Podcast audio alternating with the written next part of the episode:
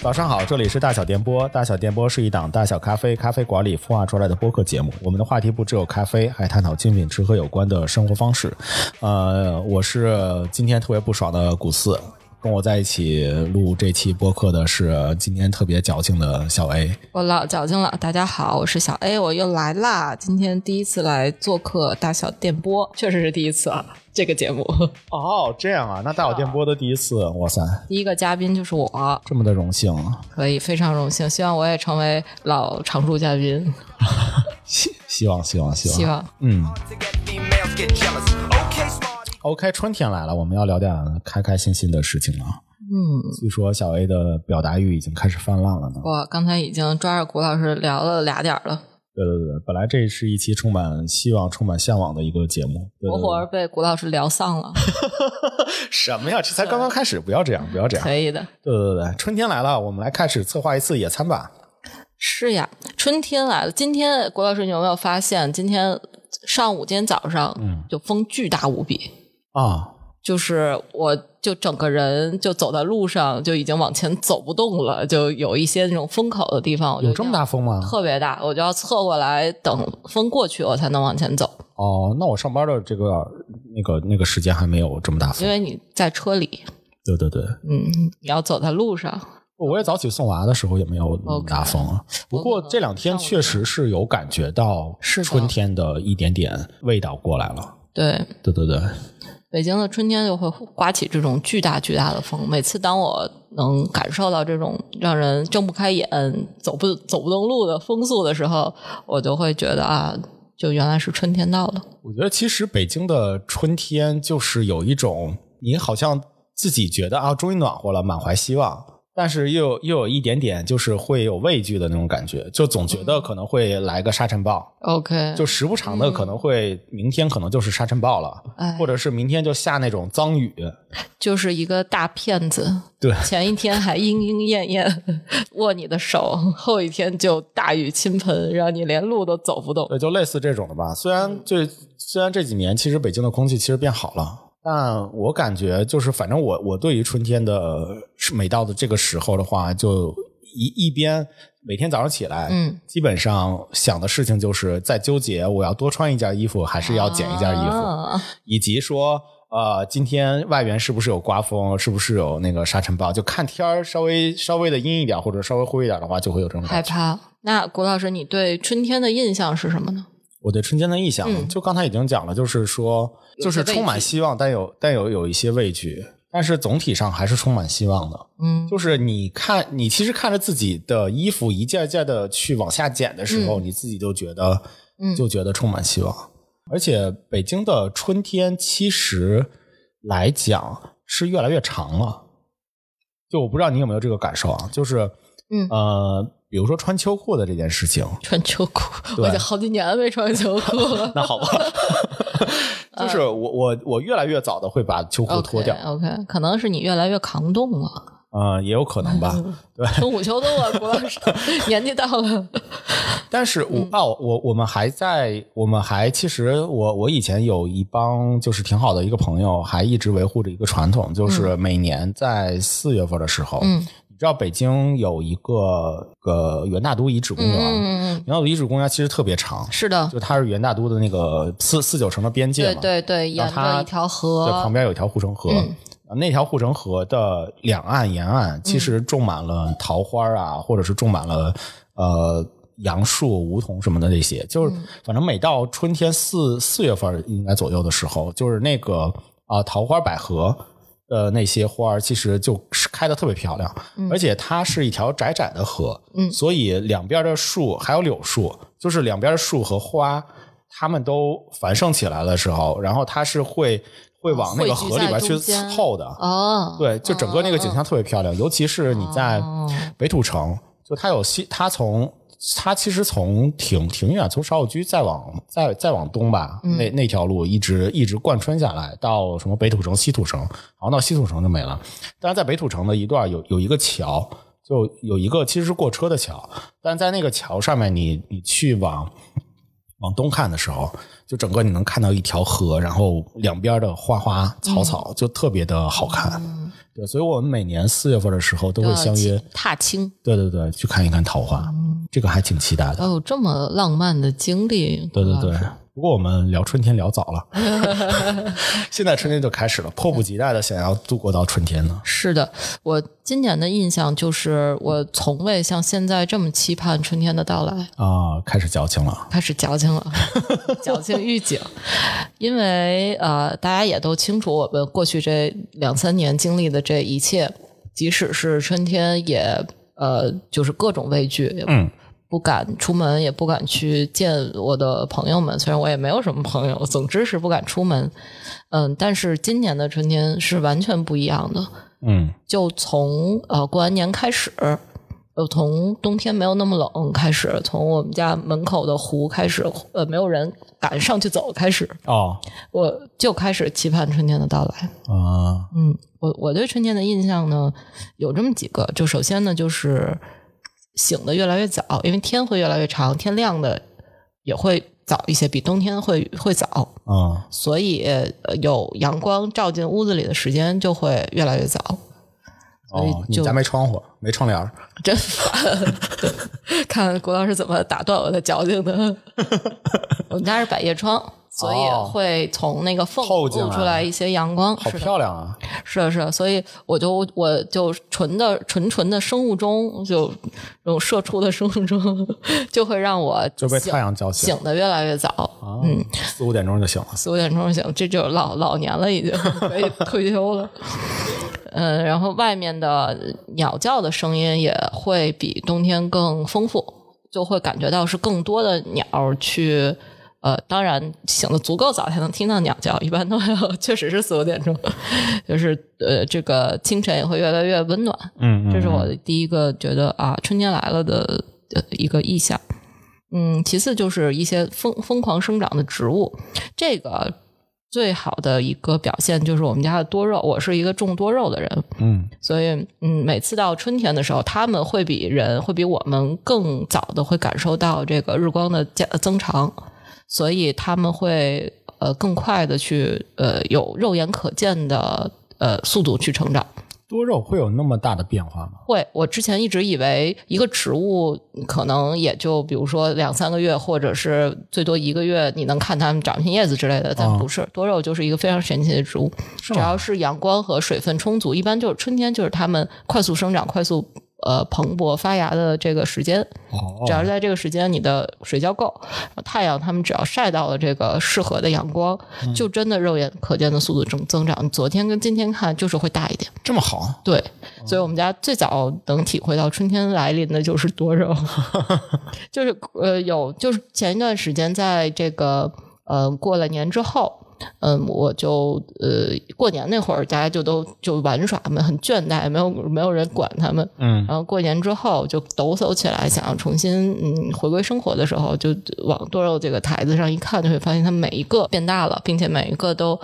非常努力的伸展着往这个窗户的方向倒，就是它啊，趋光性会往那个那方面倒。当时就觉着哇，这个生机勃勃的一一派景象，真好啊！春天来了，嗯，然后突然就感觉到哦，原来。虽然外面还很冷，虽然门口的湖上还有人在走， 在冰上走，但是春天这就来了。你知道我前两天嗯种了向日葵，就买了那种那种小盒的种向日葵的那个小盒，嗯嗯然后然后我把它种下去的时候，因为比较冷，就一开始它它不长芽儿，嗯然后我就想它是不是有点冷，所以我就把它放在了我们家的那个热带鱼的那个鱼缸的旁边儿，嗯就它每每天会有定时的阳光的，嗯就是开着灯会照嘛，嗯然后所以后来后来芽儿开始长出来了，就长了长了大概一周的时候，我就能看到那些芽儿就全都是斜着长 的， 啊就特别整齐的 三七分。 就把它们转一转， 对对呃转一对转，，嗯我我转了，我试图转了一下，但是它们还会很快的再斜过去，对前段时间我移了个盆儿，结果把它们全都移弄死死了。了。 没关系，春天是生长的季节，你赶快再播种一批，嗯，已经没有了。太太难过了。春天还有一个就是，我对春天其实之前一直是不是很呃，不是一个我最喜欢的季节，因为我觉得它很浮躁、很躁动，尤其是我我有一段时间在纬度非常高的地方生活，在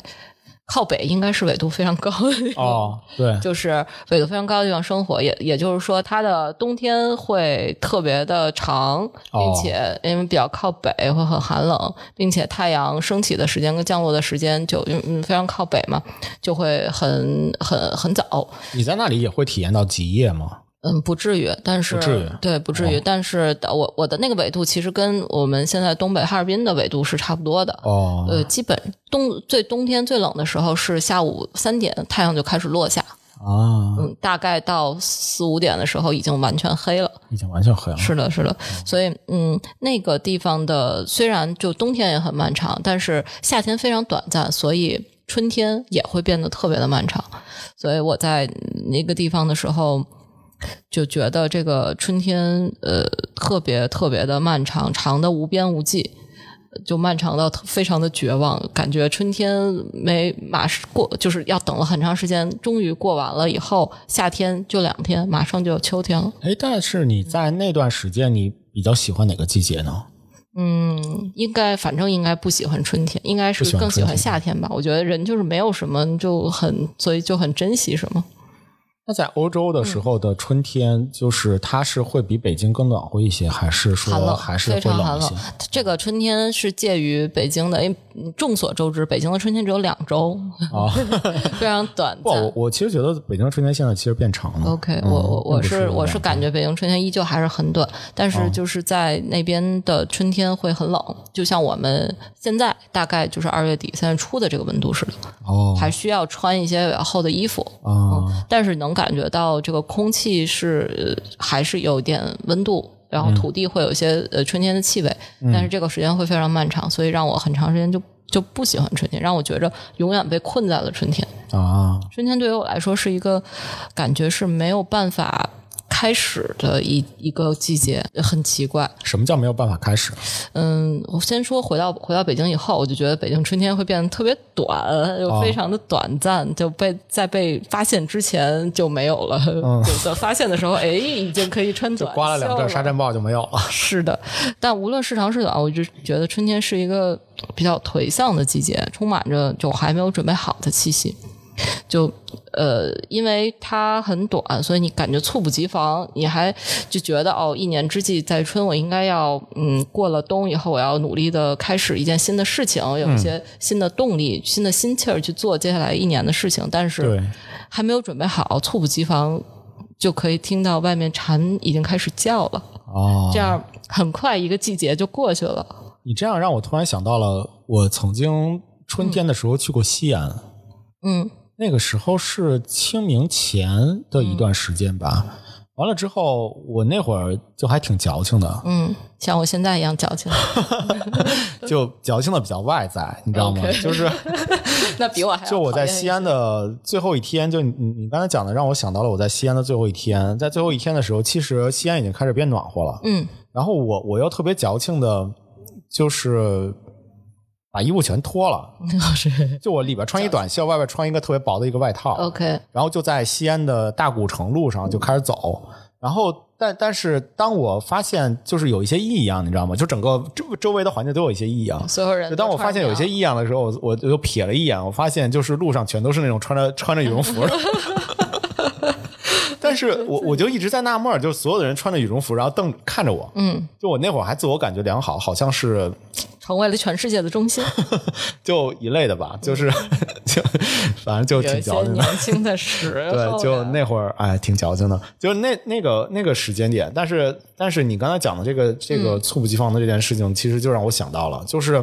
那会儿的时候，我发现周围所有的人都特别奇怪，嗯，就是他们穿的都是冬天的衣服，但是我当时穿的其实是一个呃夏天，然后又偏就是已经初夏的衣服，对，一个已经春末的一个衣服。嗯，然后我心我内心里就觉得，可能是因为我内心激动嘛，还是怎么着，就是你觉得你有玩的比较爽，还是怎么着？就是我觉得那无尽天的就是热很情暖和。 ，OK，而且那个古城的那条路上面，就是阳光洒在那条路上面，就特别的开朗。嗯就特别的开朗。嗯就是你你在那条路上走的时候，你就觉得挺暖和的，嗯就是我也不冷啊，就但是为什么周围那么多人穿羽绒 服、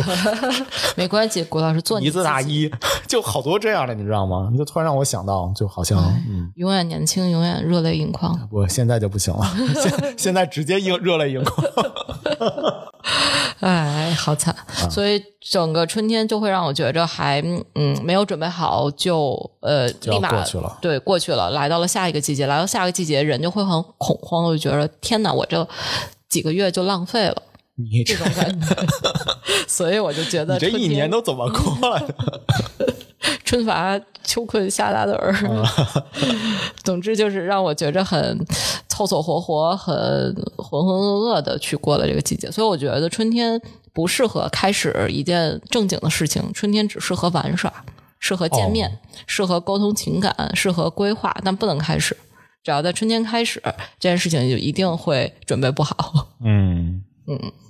大概是这个样子。对，所以要玩耍，你这么一说，好像我历年的春天好像也都挺凑合的，是吧？嗯，就过得挺凑合的。嗯，对也有可能我们的听众应该来自大江南北，一定会有一些春天非常长的地方的听众，比如像我们的南方岭南地区嗯或者江浙地区，也可以给我们呃留言，给我们分享一下你的春天的感觉。 你你刚才你刚才讲的这段，突然让我陷入了一个沉思，就让我陷入了一个我好像春天确实很凑合的一个环一个沉思。是吧？被我传 染了，开始矫情。对，就感觉好像确实我的春天还真的挺凑合很快，很快就过去了，对，所以没关系。既然这段时间就注定要被浪费，总有那么几个春天就等待着被浪费，就去玩耍。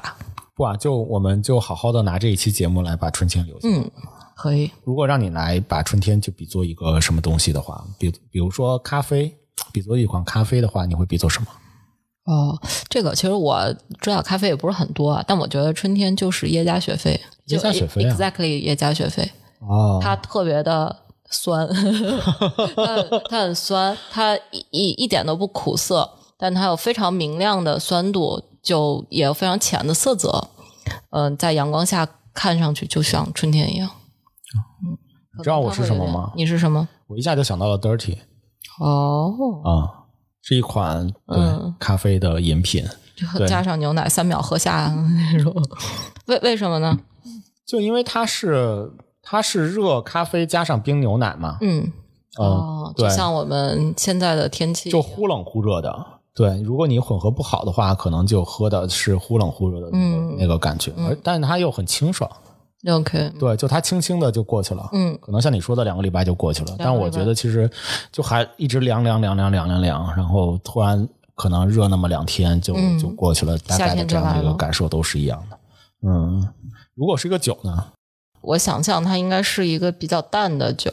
淡淡的酒，对，一个比较没有什么特别重的味道的一种酒，嗯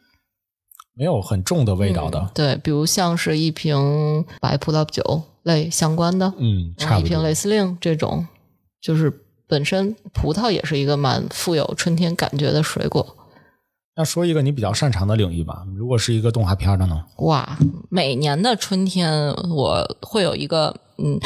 必看的动画，真这个假的？对这个你每这个年动春天都会看？啊是，的，每年春天都会看这一部。我这个这个传统已经持续了大概有四五年了。哇嗯，，今年就在我们就策划这一期之前，我还一直在看是吗？这部。这部虽然季节还没有到啊，但是我已经开始看了这部动画片，叫做《四月是你的谎言》。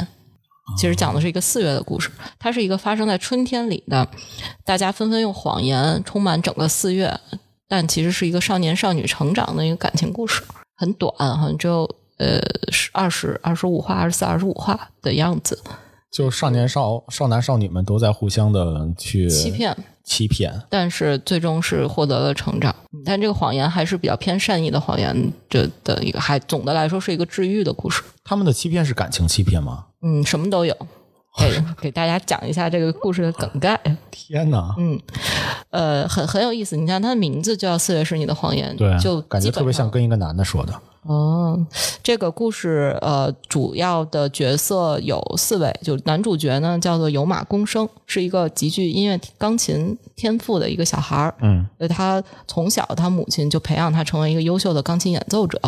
公生呢，最开始在比较小的时候，嗯呃，不太能够享受到音乐的快乐，但是有由于母亲很喜欢，就希望他去演奏，所以他其实是为了母亲的开心而去演奏的。呃，后面呢，他呃母亲得了绝症，呃，就是变得性格有一些呃歇斯底里，有一些扭曲，就希望就就非常严肃的迫使他，让他去取得各个比赛的冠军。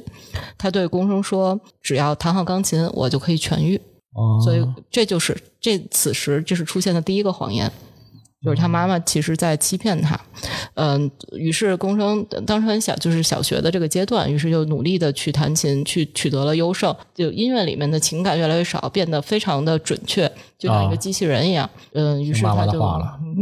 获得了很多的冠呃冠军，但是这个演奏的目的变得逐渐功利了起来。后来呢，他的母亲还是不治身亡了，但所以他自己呢，就呃，公生就没有精神支柱，一下就很崩溃了。嗯所以他呃就有了一些心理的一些小的局语，就一旦他开始演奏，他就会觉像溺水一样，慢慢的听不到自己演奏的声音。投入了是吗？嗯，不是，是他听不到声音了，因为可能会有一些心理的阴影在。哦，嗯，所以他就呃非常的弱小、无助、可怜啊，于是他最终放弃了钢琴。啊啊，这个故事呢，这所有的事情都是前情提要。这个故事是发生在他三年之后，也就是他十四岁的时候，非常年轻啊，已经嗯基本上我们现在就是他两倍的年龄了，在他就是初三的这个年纪，十四岁。他有一个一起活动的、玩的很好的朋友圈子，一个是他的青梅竹马小春，就是一个小姑娘，还有一个是他一个好兄弟叫阿杜。他们三个人是一个这个主要的角色。他初三十十四岁的这一年，他依旧在放弃着钢琴，但他做着一些跟音乐相关的一些兼职，比如说给 KTV 去扒一些现在流行的曲子，呃，就一些流行音乐，然后把它扒下来，然后卖给 KTV，然后然后让他们重新去谱曲，可以大家可以跟着唱这类的。哦，呃，但他不不再碰钢琴了。嗯，他的这些朋友们其实是很希望他能够面对自己去，嗯、克服克服这件事情，再能够重展他的音乐才华的。但是他一直走不出去。但是在这个时候，女主角出现了，女主角叫薰，她以想认识阿杜的这个理由，阿杜就是她那个好哥们儿，哦，想认识他阿杜的理由出现在这个小圈子里面来去靠近他。注意，这又是一个谎言。勋呢是一位小提琴的乐手，他是呃就是拉小提琴的，嗯他非常活力和积极，而且他对音乐表达了就充分的喜悦和享受。嗯，这个事情是公生以之前一直没有太理解，并且没有享受到的，所以这个这个女主角逐渐就影响了他。呃，这个公生他开始正视过去，试图面对母亲的阴影，还有真实自己，嗯，逐渐逐渐就接受了自己。大概是这样，但当然故事没有这么简单啊，后面还会有一些各式各样的意外和就是一些故事发生吧。后面大家要是想看的话，可以自己去体会。你为什么会在每年的春天都好都会想要去重温一遍呢？因为这个故事，首先这个故事整个都是发生在四月，就四月这一个月是它主要的剧情发展的推动的这个季节。哦，四月在日本是樱花盛开的季节，哦，所以这在这部动画里面所有的呃美好的故事，像呃女主角小薰就站在整个春色之中，风吹花落，就是非常的浪漫，然后也非常的就是青春非常极致的绽放的这种感觉。所以它整个画面就是很漂亮，非常是的吗。美丽，并且它的这个故事也，这是一个比较呃治愈，是又治愈又治愈的一个故事， 所以会呃，它不是一个传统意义上的 happy ending，哦，嗯。这个也很像是这个日本整个的精神对樱花的呃理解，就是呃，它生命非常短暂，就是啊樱花的生命非常短暂，它的花季很，你看一很短年就只有呃对一个月，甚至是对几个礼拜的时对间开放。嗯，然后开放的时候异常美丽，转瞬即逝，对，是的，嗯有一个这样的美学在里面。嗯哦，，所以这个整个这个呃动画的故事也是这么这么讲的，就是它非非常美丽，它绽放了，它燃尽自己的很多的青春，还有很多的这些努力，然后可能会救赎一些人。发现日本真的对于樱花的思考真的是好卷啊！嗯，好卷，可还行，就是每个人都有一套自有一嗯己个自己的美学系统在里面。 对，且这个美学系统是跟樱花相关的，就感觉所有人都跟樱樱花有一些方法论。谷老师，你完了， 你今天彻底矫情不起 来了， 我今天彻底矫情不起来了，拿上你的樱花抓手。嗯，嗯，大概是这样。所以这个故事，我用简单的介绍，语言介绍只能是这样生硬的说这这一些，它有很多更偏呃感性的一些东西在里面。可以所以它是推荐值大家得去看在春天的时候是的，我已经基本上有五六年了，每年四月都会看一次，都会去看一看啊。对啊，就就是在四月的这个时间，你的名字就叫《四月是你的谎言那你每年的五月会听五月天吗？》。会呀、 那你六月会干嘛 呀？嗯， 那那就出去 玩吧。六月会用跳伞六月花。 嗯，六月花是个电器吧？不知道，我都没有听过这是个什么东西。我一定知道六六月花是个牌子，但是是我个每啥年的夏天七月份，我会去看一个，也是会看一个动画，叫做《夏日大作战》。哦，发生在一个盛夏的故事。等七月的时候，如果有幸还来大小电波做客，我来我来讲给大家。哇，你改口改的好快啊！那是，毕竟是第一个嘉宾。来吧，半个小时之后，我们还是要切入正题吧。嗯，好，我们正题就是要来聊一聊野餐。哎，我先问你个问题，嗯，野餐，你如果去野餐的话，你必须会带的三件东西是什么？之前我就谷老师有向我提出这个这个提纲。我就啊一直在想，到底我必须要带什么？我开始写了好多东西，然后哦后来我一个个删，一个删，后来删到最后发现一个都没有。我啊必须要带的就是我一个人呃快乐的心情，或者啊是这样一个随遇这么而安矫情老矫情，这个随遇而安的心情，这这个这个其实非常有意义，因为大家也知道，我之前会有一段时间去露营，就是对啊去、嗯户外一段时间，嗯，就是在户外，大家最重要的就是永远带着一颗平常心，因为意外一定会发生，一定会，比如说一定会，嗯，跟你想象的不一样，呃，一定会忘带一件东西， 呃一定会呃在有会在计划外发生的事情，嗯，所以最最重要的就是带着一颗平常心，当在呃这些意外发生的时候，你就当做是享受它的这个一瞬间， 可是我特别想问你的是，就是你是要去野餐的呀？嗯你光带着心怎么吃东西啊？这个就看心情了，看心哦情，你想准备什么准备什么。哦，你不会是像那个嗯有一个日剧，有一个露营的一个日剧，就那个女生就经常是就是现现弄东西，现现钓鱼 呃或者做是一鱼现竿儿对对对，看看着书，然后拔那些野 菜，对，呃就拔蘑菇啥的，我都不知道， 露营物语，我都不知道。对，露哦是叫对对对，露人物露露营物语，对，一时是的间没是有的想起来。我觉得那个看着书来拔野菜，我也觉得太逗 了。你不会是那样的吧？就就地取材，没有然后没去有搞一搞一顿野餐的，我觉得吃的喝的这个事情还是还比较好解有一决。点外卖。也可以点外卖，非要吃的话，所以但最重要的还是体会这整个的一个心情，不要太有压力，也不要太刻意，说是我一定要完成这一个仪式一样东西，不是野餐，呃，去或者出游就是一个快乐的事情，就是让你在大自然中放松的一件事情。嗯，那就让你刻意的再想一想，另外两个必备的东西是什么吧。可以的。那另外两个必备的东西就是一群靠谱的人，就啊你很一般野餐就。虽说也可以吧，一个人孤单的去野餐，应该也是一番风味。好孤单啊！好孤单啊，但是一般提到野餐，还是想跟朋友在一起，是，所以这个呃，靠谱的人、靠谱的朋友是也是一群要必带必带的东西。啊，好心情和一帮好朋友。是的，郭老师呢？我呀，嗯，如果必备的三样东西嘛，呃，野餐垫儿是一个，嗯然后一定会带吃的啊、嗯哼先无所谓是什么吃的的吧。 ，OK，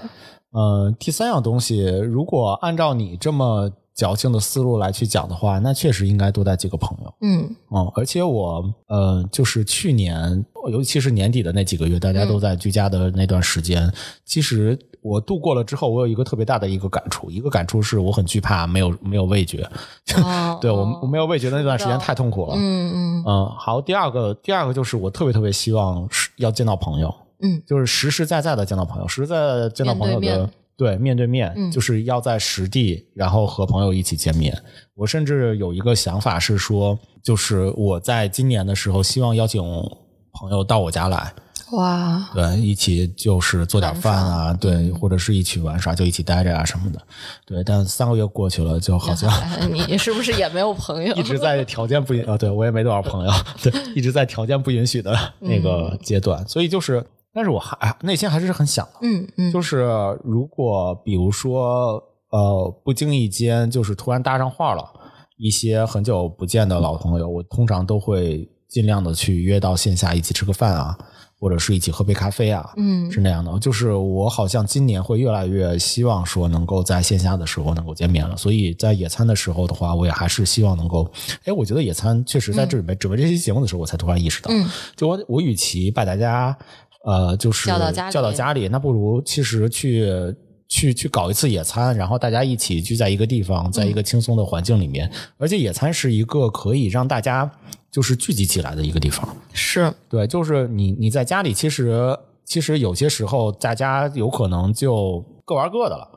对，这就是一个非常重要的东西，因为家这个环境或者室内这个环境相对来说对人来说是舒适的，对他很可能比如说就去刷手机，对就去干点别的，他不会把注意力放在彼此身上，对对，所以在户外，你们本身环境是不不太可控的，可能会发生任何事情，然后可以有更多大自然的信号给你，比如说一些其呃自然的味道啊、阳光啊这类的东西，所以让人更容易嗯去体会。嗯还有这种互相的感情的流动，而且我真的就是还挺觉得野餐这个是一个挺靠谱的一件事情。接下来嗯是的话，是的我可能会正好春天来了，可以去来去践行一下。那我想问一下郭老师，你有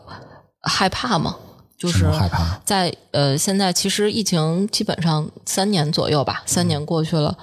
你还你会忐忑吗？说到你要见一些这种许久未见的朋友，你说社恐吗？也不是社恐，就是可能这些人你很熟，但你就是很长时间没有见了，会有一种陌生感。嗯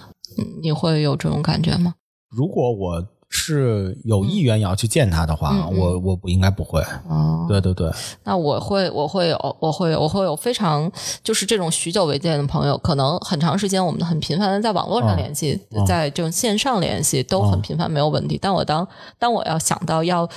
跟他面对面的时候，除了兴奋呃以外，可能带来的就是忐忑。是吗嗯？我会，我会有点害怕，我会你哦担忐心忑什么呢？嗯，比如说我会担心，呃，跟他说的话，就是因为毕竟在线下沟通会有更多的信息，我的表情、我的动作、我的情绪什么都可以很好的被彼此看到。我担心我们已经对彼此没有那么感兴趣了。哦，或者说我担心我是不是说的话，他会嗯没有那么就不像线下线上这种呃思考过，呃，好好很好的能去表达出来。然后也会担心会不会嗯很久没见再见会比较尴尬。那你突然嗯，我通会常的这种担心是，呃，是别人叫你去的，还是说你都自会己有主动想要拉都别会人有去？。即使是我非常想见人，我也会在见面之前有这种小小的忐忑，也害怕没有话题。啊，嗯，哎会会有一些这种，我觉得这就是很长时间没有见面带的一些后遗症。就如果如果很频繁去见，嗯自然肯定不会有这些问题。就是但就是因为很长时间，也即使是非常熟悉的人，很长时间都没有在面对面的见过了，你可能已经在脑海中模糊了他的那个面貌，还有那种小的表情和动作，嗯就像就有一点像一个非常熟悉的人，但是他又又陌生了这种感觉，所以就会有一些心里的忐忑。那你会有选择吗？嗯去做一次野餐的时候，会选择你的朋友吗？就选择叫谁？是的，这个就是我想说了，尤其是现在疫情之后，我我跟谷老师的心情是一样的，我更想要见朋友了，哦我更想要跟大家有实打实的是接触吧？。对，啊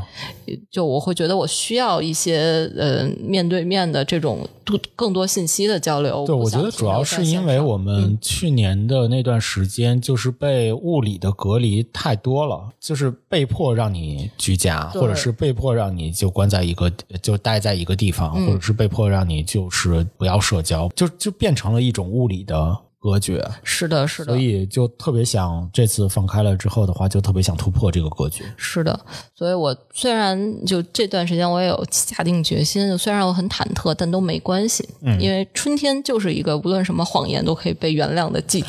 无论什么错误都是可以被原谅的。因为可能我我会忐忑，对方也会有，嗯但是没有关系。如果我们是亲密的朋友，我们都会原谅彼此。对啊，我们对啊都会觉得，嗯，这就是我们交流的一种方式，所以大家可以尽情犯错，对尽情遗憾都没有关 系。你要叫我，我可能也不会意识到这一 点，嗯，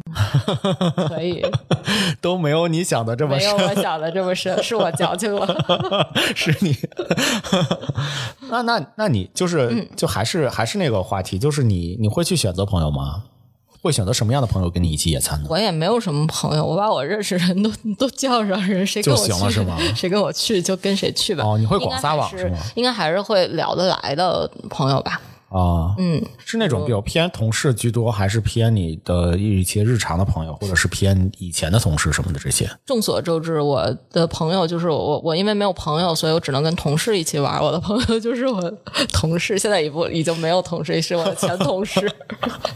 啊，嗯，可能还是会跟呃大家就主要还是相处得来，或者是呃能玩到一起去的人吧。啊我之前策划过一期，呃，策划过一次野餐活动，在奥森。嗯嗯，是哇，这是几年前，大概嗯就是疫情前几年有一次疫情稍微好一点的时候，大家可以出来了。嗯，去策来策划过一次，那个时候是跟大概我的五六位朋友一起，我们一起野餐，嗯、吃吃喝喝，然后玩了一次剧本杀，嗯啊，在户外玩的，还是蛮有意思的。都是同事是吗？嗯，同事和同事的家人， 哦，同事和同事的家人对，就没有那种互相就不认识的，然后靠你这次嗯没有，的，我觉着这个这种行为在我身，就是在我身上是不可能发生的。我会很、哦很，你通常就会选择就是大家都都比自较识认识的的一些人因为就还是玩的会更好一些吧。我也很害怕尴尬，就是虽然怎不能这么说，我不害怕尴尬，可是我就觉得我尴尬没关系的，别人大家一起尴尬就有点子对人家不好。嗯，可能是因为，也是因为野野餐的这个活动会是相对比较亲密的，就是它不像是我我去玩嗯会个剧本杀，或者我去玩个桌游的时候，嗯会其实更轻松一些对，甚至是唱歌的时候，就是其实会叫上，呃就无无所谓，就有谁能唱，或者是有谁想玩，就过来一起，大家嗯有都一些玩。啊气氛在，对，都觉得就是其实预设预设的这个心理门槛，都觉得就是玩一次就大家彼此就都熟悉了，嗯所以很多的一些公司的破冰啊，也都会这么这么去搞嘛，太可怕了，我对可不要去这种公司， 保不齐哦。抱歉。但是像呃野餐这种的，其实它会相对比较亲密，好像一个野餐店儿就把嗯大家聚在一起了。哦，你这个说法好有意思。对，而且、哦确实是而且其实我们都是一个垫子上的人了。 对一个垫子上的，对，就是。就是你，你会你会给自己心里面有一个预期是什么？就是它不像是在露营，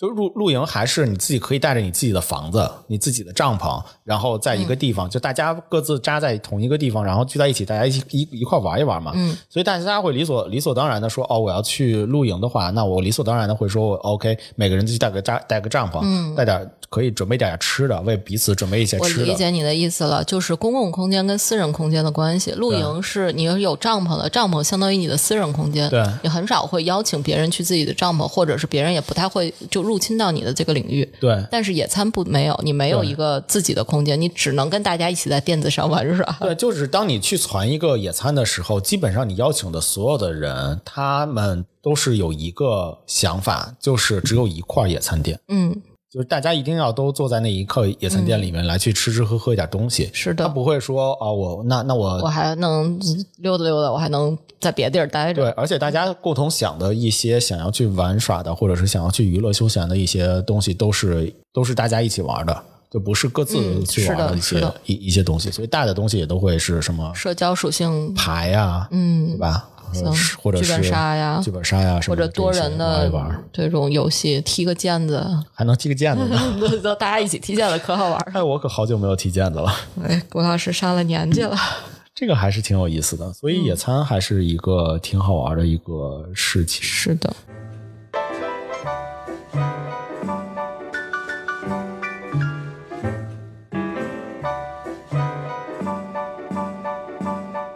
我自己在挑选朋友的时候，首先我对啊，我也会找一些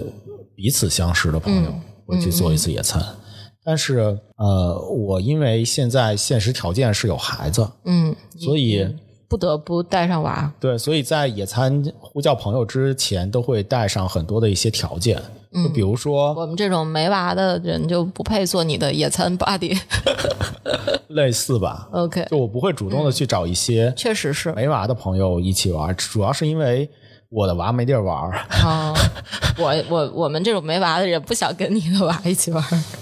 对，而且就是你你你们就也会很刻意的跟他玩嘛， OK 就是为了 面哦嗯为子或了者为怎么了样的，对，跟他玩，很跟刻意的跟他玩，大家都嗯不开心。对对对，但是娃其实也不是特别想跟大人一起玩，了解了，啊，除非是那些就是就跟他一起玩起来的一些，比嗯如踢球啊，或者是飞盘啊什么的。但但我我其实觉得都都有点刻意， OK，所以我们会在去选择朋友的时候，一般都会选择那些也也同样有娃的家庭。嗯，这是第一门步当户 对，啊，这是第一步，就是同样有娃的家庭，这是第一步。第二步其实是这些娃也能够跟我的娃一起玩得起来的那些娃，就曾经出去过，有一些经验，所以所以就很有很多的一些限制条件，比如说，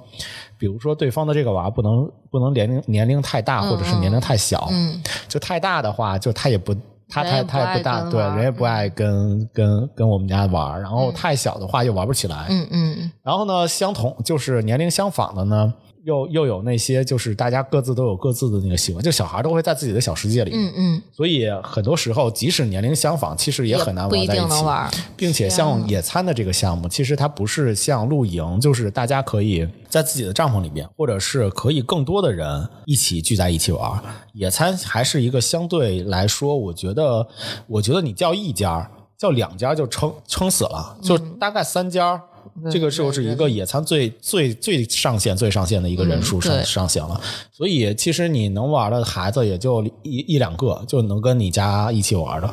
天哪，谷老师这个条件限制好多呀就！很纠结。听众朋友们，这就是中年男人 的苦恼之一。哎对，所以我我我的我身边的朋友就很难攒在一起的原因，其实还有一个原因，就是因为这个，就是我身边的朋嗯了解友了通常都是没娃的，完了就很难约。就我我我虽然很想见他们，嗯，但是呢你，又不能抛下你娃，对我又不能抛下我娃，又希望说也不能让他闷着，对吧？嗯，对，还是还是希望说让他有一个周末能够好好的去去去开开心的玩一玩的。而且就像这种的，如果大家都不搭理他，他也不搭理大家的话，这种有一两次的话，那他也他他他也也不爱不去了，想去。对他也不想去了。那你你你只能去顺从他，嗯就是你只能说 OK，那那那个那我就不不去聚会了，就你你想玩什么就去你喜欢玩的一些地方吧。中对，年所以从从选选人的情况下，其实我我们这样，我不知道其他的家长，反正、反正我我们通常都会是这样的，嗯就是选的时候还挺有有局限，对，其实这不是矫情，就是也嗯理解，这是非常非常客观、非常现实的一个情对况，客观理性的一些情况。就是想让大家都开心嘛。所以，谷老师，你有野餐过吗？在你呃我肯定也参啊过 呀，五十年的人生经历中，艺术人生嘛，五十 年，对我肯定也参过啊。嗯，你有什么野餐的地地点可以推荐的吗？在北京的，野餐的地点啊，嗯啊，还真有一个，就是，呃，我们家后边的一个公园儿，嗯，你好像跟我说过好多次，你特别对喜欢那个公园。我哦叫对我啥现在特别喜欢那个公园儿，呃叫啥我就不说了。 那你这就不没有诚心。对对对，还是要留留有一点隐私的。就是但那个因为嗯公园的好处就是在于，它可以野餐，而且它又是一个离我们家比较近，而且外卖也能叫到的。就是你一想旦去有什城么市，意外的话，还可以呃起对对码对能有一些便捷的服务在。对，而且它也有很大的草坪，有山，有山，有水，有树，嗯所以就是非常的适合说你叫上几个朋友一起，呃，聚个会聊个天儿，嗯同时呢又能够像我这种不会做饭的，嗯嗯那又很希很希望说能够在外边做做个饭啊，去玩一玩那些什么户外的装备啊什么的那、那种的，其实是一个很好的一个过渡的一个选择。可以。对，就是我我其实觉得，呃，公园儿其实是一个比较好的，只要是公园儿能够野餐的，就它可能不允许搭帐篷，嗯，对，但是它如果能够允许呃放一块野餐垫儿，其实是就是一个很好的选择。还是蛮合适的。对是的，听谷老师刚才说的，大概就是比较适合谷老师的，就是这种呃离城市不是很远，相对来说不不会在这个非常偏僻的地方，还是在比较城市中心的地方，同时也会有一个呃比较大的空间，就不会大家都扎堆儿都挤在一起对，的这么一这么一个空间，而且离家比较近，相对来说会方便一些的一个地对方。嗯对，而且野餐不像露营嘛，就是你还是可以相对比较随意一些。是的，是的，不用那么硬核。我甚至特别羡慕，就是很多日剧里面，嗯，他们其实野餐都是比较随意的，在啊就是樱樱花树下铺一片布就可以。对对对，就很多人赏赏花的时候，就是铺一块布在下面，然后整点小吃啊什么的，就可以在那儿搞一顿小小的一个。是的，只要你有野餐的心情，只要有一块野餐 布，哪里都可以野 餐。升华了。 特别是什么？特别是我其实现在觉得，就是很多呃日本人他们在自己的公司楼上的啊楼顶，楼顶，对，在每天中午吃一些工作餐的时候，或者是吃家里带的一些便当，就自己做的一些便当的时候，嗯是的他们会选择公司楼顶或者是旁边的一些小院子嗯啊、小小公园啊什么的，在那儿坐下啊，坐下来，坐在一个长椅上面，然后是独的嗯自的吃个饭团儿，我都觉得很像是一种野餐的一个心情。只要有野餐的心情，干对什么都是野餐。对，突然觉得像呼应了你最早说的那个，嗯是只吧要只要有个心情，只要有哪里都可颗以心当做野餐呢。是这样的，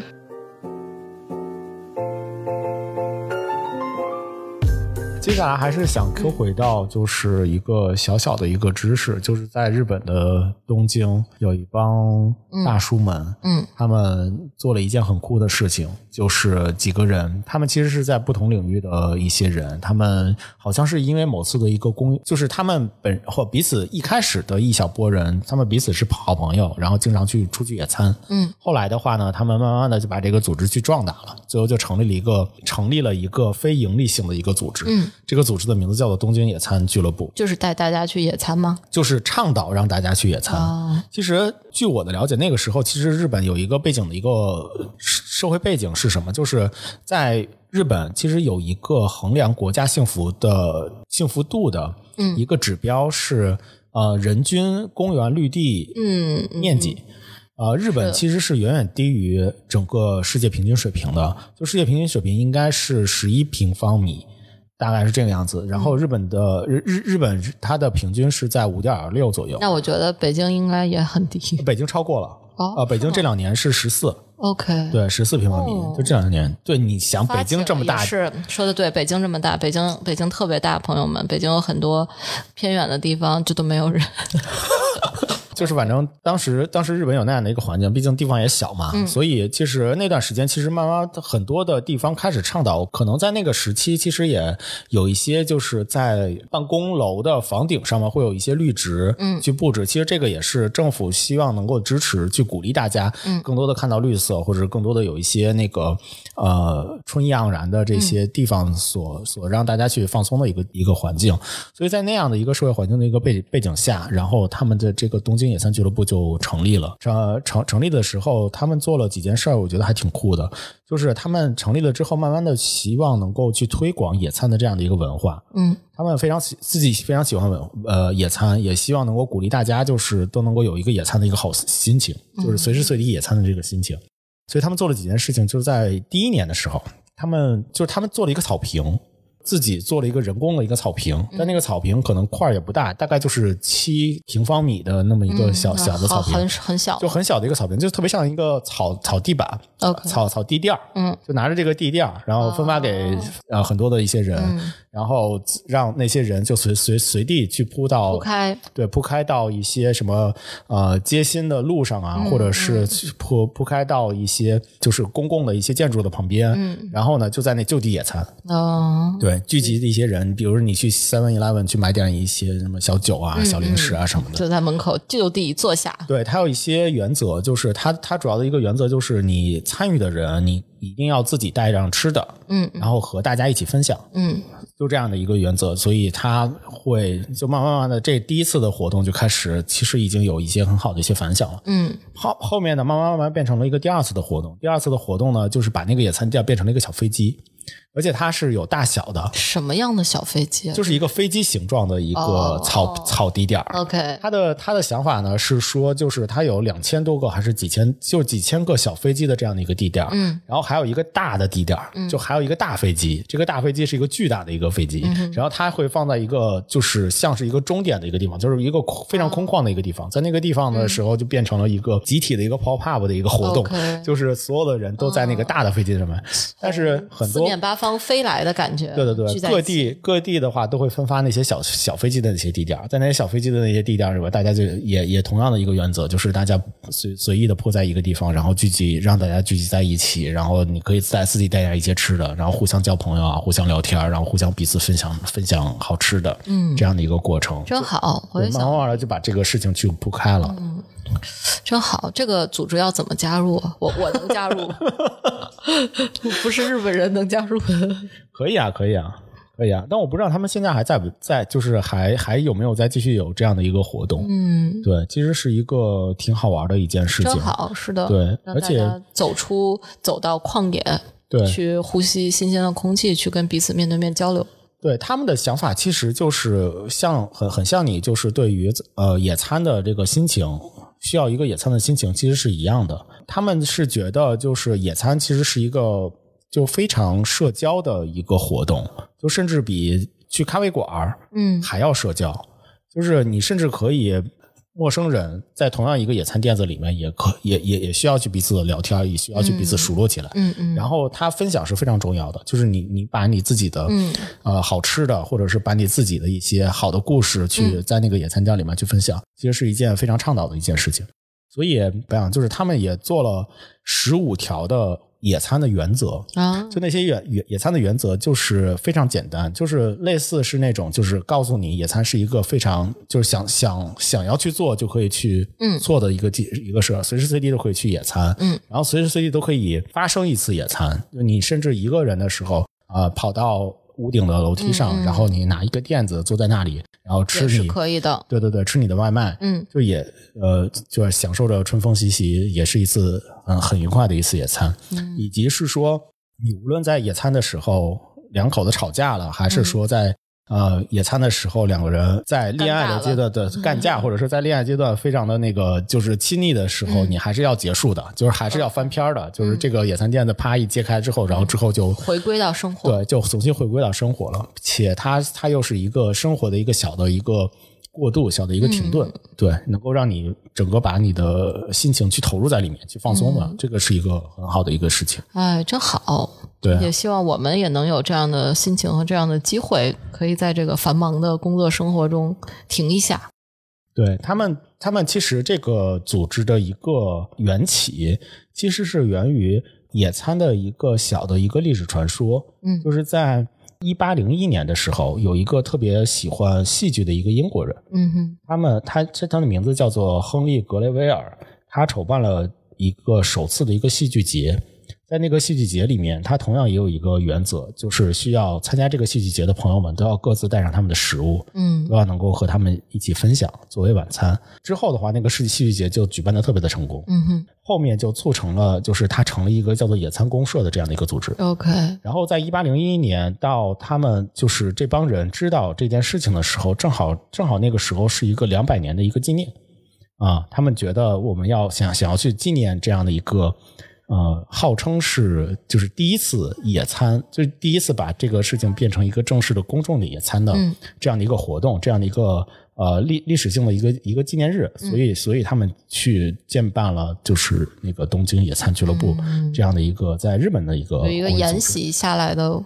对，希望能够把这样的一个文化去传递下去。嗯，真好。而且他们还做了，就是他们他们其实是有各个角色的一些人，嗯有一些建筑学家，然后有一些历史学家，有有一一些些嗯是， 对对，就对就大厨肯定是有了，然后只就是他们他们各自有各自的一些那个职业，就是从不同的职业里面去凑凑齐到这个组织里面来的，嗯嗯所以他们为了推广野餐的文化，他们其实也就是私下做一些副业，搞做了很多的一些研究。就比如说，他们会有有一个自己的一个官方网站，在这个官方网站的什么，他们早期的时候会去就是去研究在日本里面的各，尤其是东京。因为他们是东京的那个俱乐部嘛，就在日本东京里面的各个的公园儿，哪些公园儿是适合野餐的，嗯哪些公园儿它的条例里面是禁止去野餐的，嗯然后同时这禁止野餐的这些公园的话，它也会公布出来，然后希望说能够推动这些公园能够开放野餐地，能够开放让大家能够铺一块毯子在那个上面来去吃东西，所以。呃，他们在就是也也列了一个清单，那个清单其实也非常的受欢迎。哦，是，我也很想得到一个这样的 清单。北京北的京有多少公人园吗儿？是，但我觉得其实北京的包容度还很还还是挺高的。嗯，我觉得也不一定，毕竟北京公园也很多，有很多收门票的地方。收门票的地方其实还好吧。嗯我其实觉得，我其实觉得国内好像对于铺块毯子能够吃吃喝喝的这件事情，还是相对会比较包容的。 ，OK，对，有些像像可能日本的那一些公园，确实是因为就是环境的问嗯题，或者是卫生的这个问题，或者是他们本身公园就很小，所以他们他们没有就是没有人力去、嗯去打扫、啊、清扫。对对对，去维护这些公园的一些安是的卫卫生啊，所以可能会有这样的一些制度。但是随着呃，随着像这样类似像东京野餐俱乐部这样的一些呃组织的一嗯些推动吧，包括一些政府的一些努力吧，所以慢慢慢慢的这些公园也都嗯开放了，而开且放起来，对，开始呃，甚至会有一些，比如说像街心的一些小的一些那种野嗯餐环境的，比如像草地啊，或者是像一些呃树木啊、樱花啊这些的一些种植啊，慢慢慢在那个就是城市里面能够能够看到了。我觉得让大家能够在城市里面看到绿色这件事情，还是嗯一个很必要的一个事情。是的。嗯，来，我给大家推荐两个实在的地方，好啊，一个这两个地方我都是真实去过，并且去在那儿待过，呃，去野餐过，所谓野餐过的地方，因为有有时候可能并没有带吃的啊，反正对于我来说，只要带着心情就是了。呃，西边一个，东边一个，但是它是比较靠西跟比较靠东的，大家可以按照自己的住所去择情去往。嗯，呃，一个是西边的，一个是园博园，这个地方在石景山，哦，园博园，，对，园博园之前当时做这个园博园的这个活动的时候就特别火、啊，圈了非常大的一片地方。但是现在呃加上疫情，加上这个风声过去了，所以园博园这块儿就会变得一个很。就没有什么人去，变成一个很荒的一片大地方，啊、所大以园子，对大园子，而且其实里面的设施什么的都还在，呃，但可能就没什么太多人维护了。但它的好处就在于它非常的大，里面还有水，呃，该有的景观都有，还能够看到各国的一些经典的建筑。嗯，我倒是没有走到那边去，就是走它的正常的那个溜达的那个路线，就不是走参观路线，哦，因为它本身是一个巨大的，可以想象一个一个巨巨大的一个大公园儿，哦，所以它会相对来说比较荒一些。但呃它它的好处就在于没什么人，而且景色还是很不错可的，以尤其在席地而西边坐是可以完全是可以席地而坐。在这个地方，因为我们家有狗嘛，经常会带着狗去，呃，当时住在西边的时候，会经常去园博园去跑狗，跑狗让它奔跑。啊，对，然后我会我们会铺一个小毯子在那儿，然后让它奔跑，让它玩耍，自己坐在那里等着，是一个嗯还是蛮好的地方，可能会稍微有一点荒，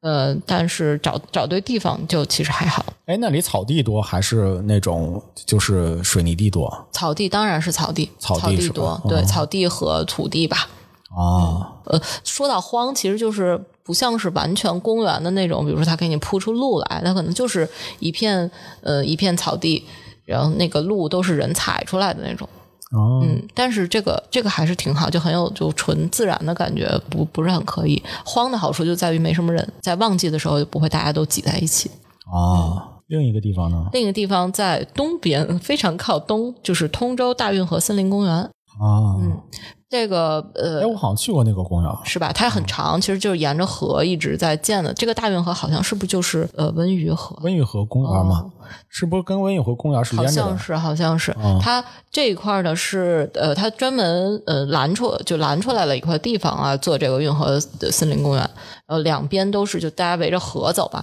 这个这个公园的好处也是在于它很大很长，因为沿着河河河流很长，所以会大家就会战线拉得很开，不会大家一起扎堆在一个地方。这个公园维护会更好一些，没有那么荒，也就很很活泼。呃，可能会有一些，比如说进门的地方人会扎堆儿，但是只要你走得远一点，就能找到比较清静的地方。嗯，这两个地方都是很适合去呃野野餐的。当然，还有一个就是大家都喜欢的这个奥森奥林匹克森林公园，啊奥森分南园和北园。嗯，我觉着只要往里走一点，南南北都有人比较少的地方，对，也很适合去通。常北园会多多一些，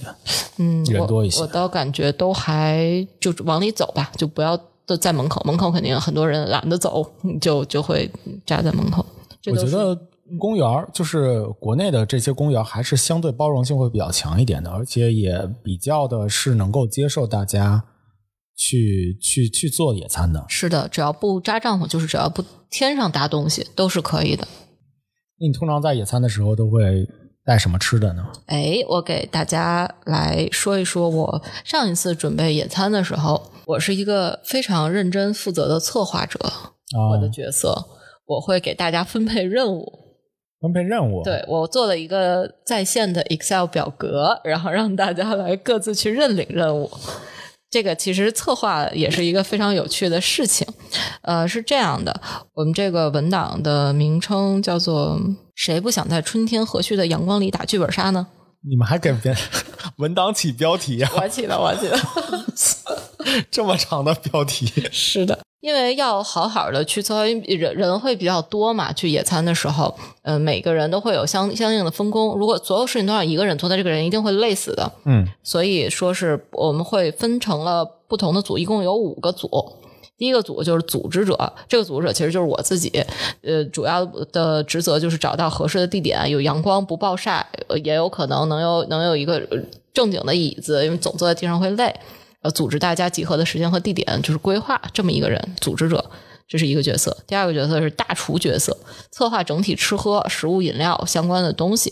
啊嗯，，就是跟吃喝相关的都去找呃这一组大的人厨大厨对，但这一组人， 啊对，就因为感这觉不一人好定是多呀对不一定是一个人。哦如果你的这个团队很大，团队很大， 比如说有五六个人的话，也不能让一个人去负担所有的事情。比如说五六个人，光是水其实就很多，这一个人是扛是所有的水也不太会，对所以一般这个一组会就分配的，就有的人带肉，有的人带是的，水是果的，。但是就是怎么组织这件事情，你就还是需要提前策划的。还是需要一个 Excel 文档的。需要一个 Excel 在线表格。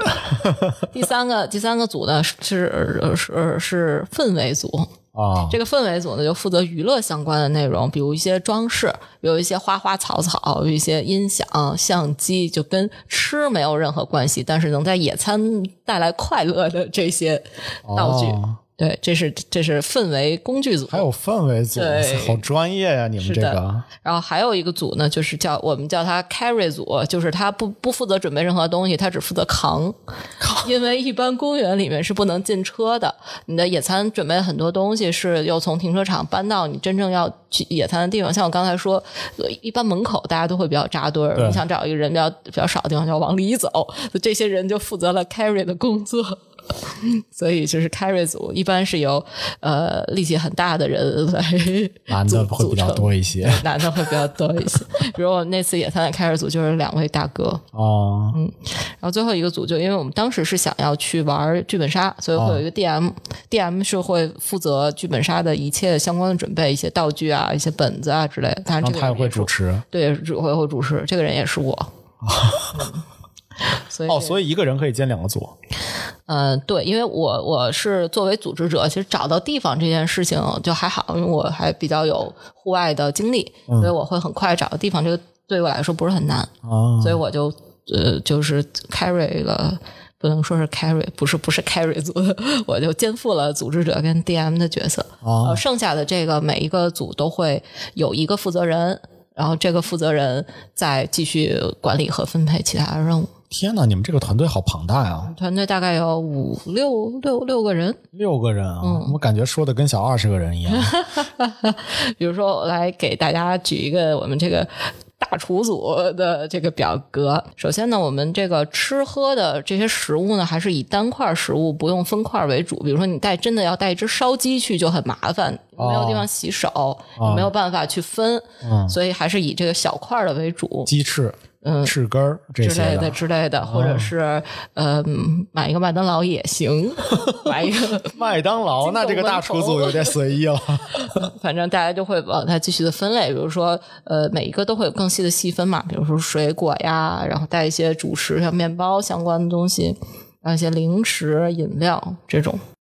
然后，比如像是这种氛围组呢，就会带这个装饰类，像带一些花儿，带一些乐器。我们上次带一把吉他去，哇，还有会弹吉他的，嗯，是的，是的，那带太一好些了装饰物，带一些相带相机啊，或者是像哦，拍立得，拍 立得，又又一你次，们会有带打光板的吗？那倒不至于。但如果真的带了，可能效果会更好，那就看一下要出片的人。天 哪！对，反正就是这一些呃一些这种氛围相关的东西，哦，嗯认识你这么久了，没有想到你是这样的一个小 A，没有想到这吧？么矫情，还非常有组织能力，非常有组织能力，一 又个矫情的小 A， Excel。 一个 Excel，对，大家就就分配任务，呃，就我们那一次还是蛮快乐的。所以他们的执行力都很好，是吗？因为也没有很难啊，比如像你就认领几个任务，你去要求你，比如你是吃喝组的，嗯那你就去买你你的任务就是买几个水果，具体是什么水果，大家会在 Excel 上面写，就是这个组的组长会写，比如说我们就要带蓝莓，带小小小番茄，带哦什么什么什么，就照着表格就去买，然后哪天你负责带上就可以。哦，嗯所以挺好的。你策划们有没有嗯筛选过一些就是在野餐上面一定会很好吃的，或者是你们这个组里面都特别爱吃的一些东西吗？给大家推荐麦当劳， 没了，没有没有聊没了。聊没了。呃，水果你水不会果，买肯德基吗？嗯，还是喜欢麦当劳多一些。哦，好吧，可口可 乐嘛，红色的嘛，尴尬。尴尬。呃，水果就是我们这几次露营后，露营去了几次野餐以后，发现非常适合在户外吃的，也也很有氛围的东西，就是水果，水果类，水果类对就以这种小小的为主，比如说。推荐一个蓝莓，啊，它又小，然后又好吃，然后还非常的上相，上相啊，非常的出片。还得是那种大蓝莓吧？嗯，就是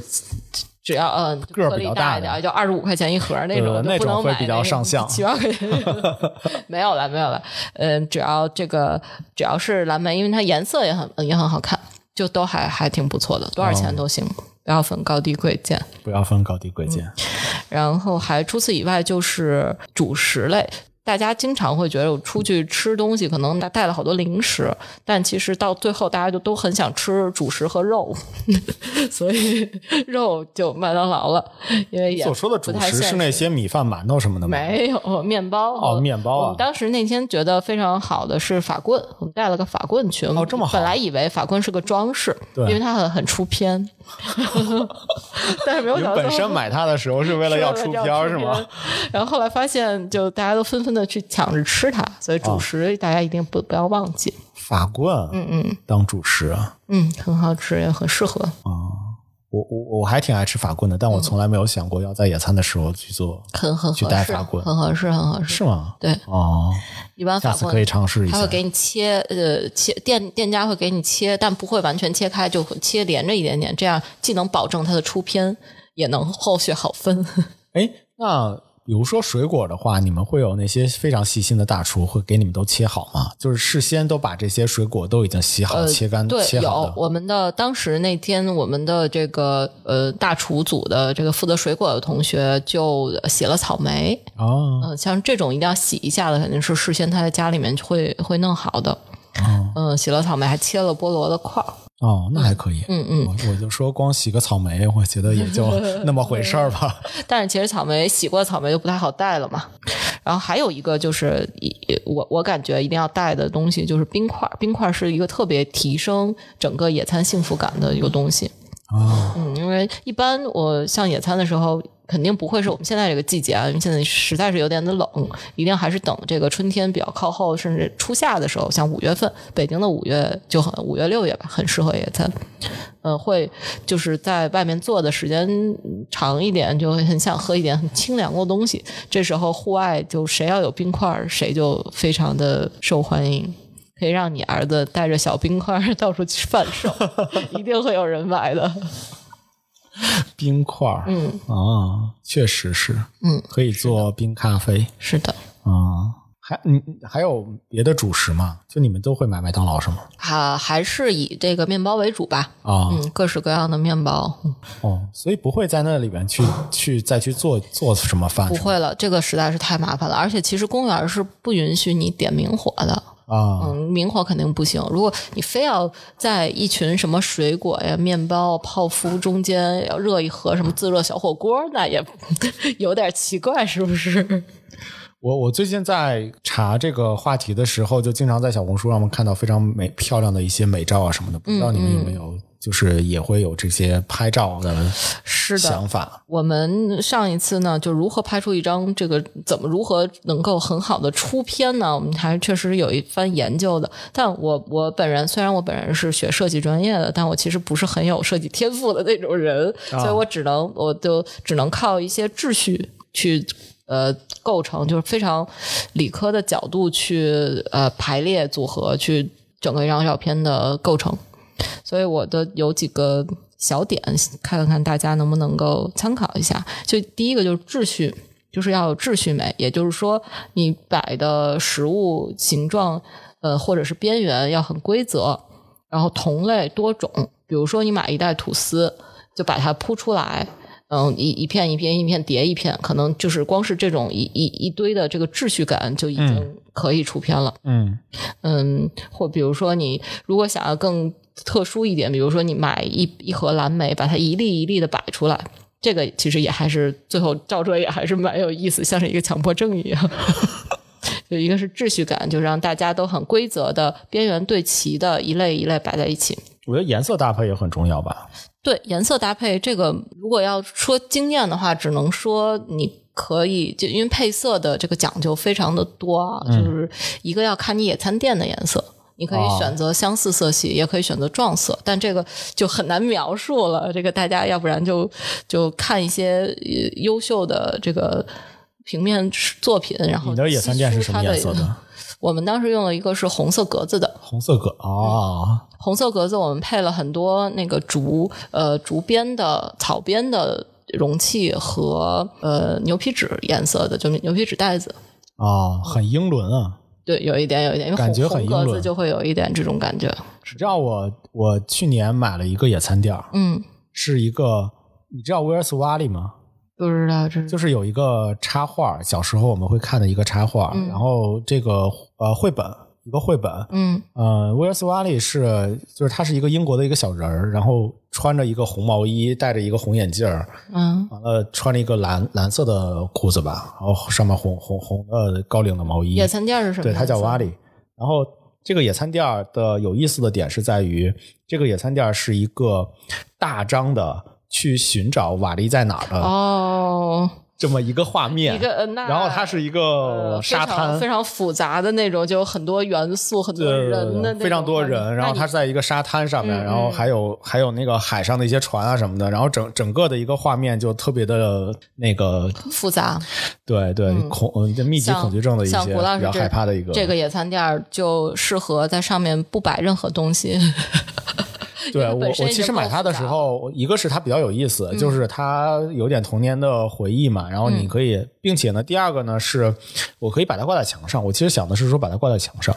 就把它当做一成个为一个挂毯，装饰，或者还有一个，你露营的时候铺在你的那个帐篷里面。啊，对、嗯对，就是嗯而且这个时候其实小孩子也可以在那儿去玩儿，就是去的找找找瓦瓦里以及找他的狗啊，或者是啊他那边有标识，就是你要去找。找第一几个步是几个找啥嗯瓦里，第二步是找狗，第三步是找好像是救生圈吧，还是 OK 嗯还是什么小小船的那个一个一个白色的小船啊什么的，反正就是难度会越来越越来越高，就是你找命命中的就找到的那个嗯嗯那个地方会越来越越来越少，对，挺好玩的。可以，对，那那是一我个还嗯复古的还野餐点儿还蛮想看看这张野餐垫的。呃，有这张点也意很思亮， 回头我带给你看一下。可以。 嗯，然后下一个准则就是，呃，不要出现任何包装，因为你想要统一，想要有秩序感，就不要它，呃，这个物品原来的包装一定是杂乱的，嗯有蓝莓有蓝莓的盒子，小番茄有小番茄的盒子，比如你甚至你带一包薯片儿，那可能就是乐事的袋子， 就它可能会跟整体的氛围就完全的不搭。如果想要更美丽的话，就是把它们都摆出来，把它们从包装里面 拿出来，不要害怕脏，就可以直接铺在呃，比如说你准备好的烤稿纸上，或者是准备好的容器里面。哦，就是为了拍照而拍照。对，是的，所以就出片嘛。但当然，你大家也可以不用带这么大的压力，就开心就好。嗯，除此以外就是这个装饰物了，就是看看能不能有一些呃合适属性的装饰物，比如像我们上次带了一些藤编的、草编的篮子，一些带了一些草编的篮嗯子， 小盘就子，当做野餐篮嘛。对对对，直接往里面装东西。哦，就是这些装饰物其实是非常加分的。哦我们上次还带了一束花，哇，嗯，当然吉他也入镜了，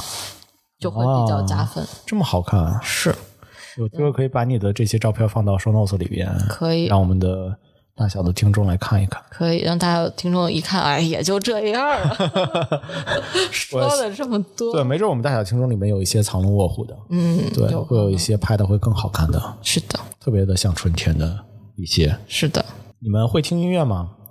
嗯，对，我们会呃，因为我我们其实是会因为在打剧本杀嘛，所以其实是在放那个剧本杀相关的背景音乐。剧本杀还有背景音乐？嗯啊对对对，会有一些氛围的哦呃音乐，所以嗯，我们倒是没有单独带音箱，但是我想如果带一个便携的小蓝牙音箱，效果会更好。我嗯，们当时直接就拿手机去公放的。其实，在就是户外的时候，音乐是一个非常好的加分，就是能够呃很快的让你有一种就跟音乐相关的心情。哦，是，但是野餐的时候就可你可能要注意了，不要太大声影响到别人。你有没有什么在户外里面放音乐的一些推荐呢？嗯，可以有一些有一些歌单吧。我自己倒是，呃，我我去户外的时候，其实如果不是跟大家在一起，我自己倒不太怎么放，但我偶尔会被周围的邻居所感染，就是所以你在户外进行户外运动的时候，有一个音乐品味相似的邻居是一件特别幸运的事情。 啊，万一他听挑的歌你都不喜欢，你也没有办法太快的摆脱他，都是孤勇者。都是鼓励。 我们来聊一聊最后一个话题吧，就是你在野餐时候有没有遇到一些意外？有没有一些小的意外呢？嗯，应该是有的，但是我现在都忘了。这就是因为我带着一颗平常心，就是以如一定会发生一些意想不到的事情，但是我就把它当做是我这一次出游的一个一个遭遇或者一个一个故事而已。所以就现在，我其实我我其实想了好久，都没有想到这个有什么东西可以称之为意外。我觉得只有天灾人祸这种程度上才可能才可能会影响我的心情。啊，嗯，所以这就是一个带着平常心的好处。我的意外可能之前在某一期里边已经分享过了，就是没带刀吗？我对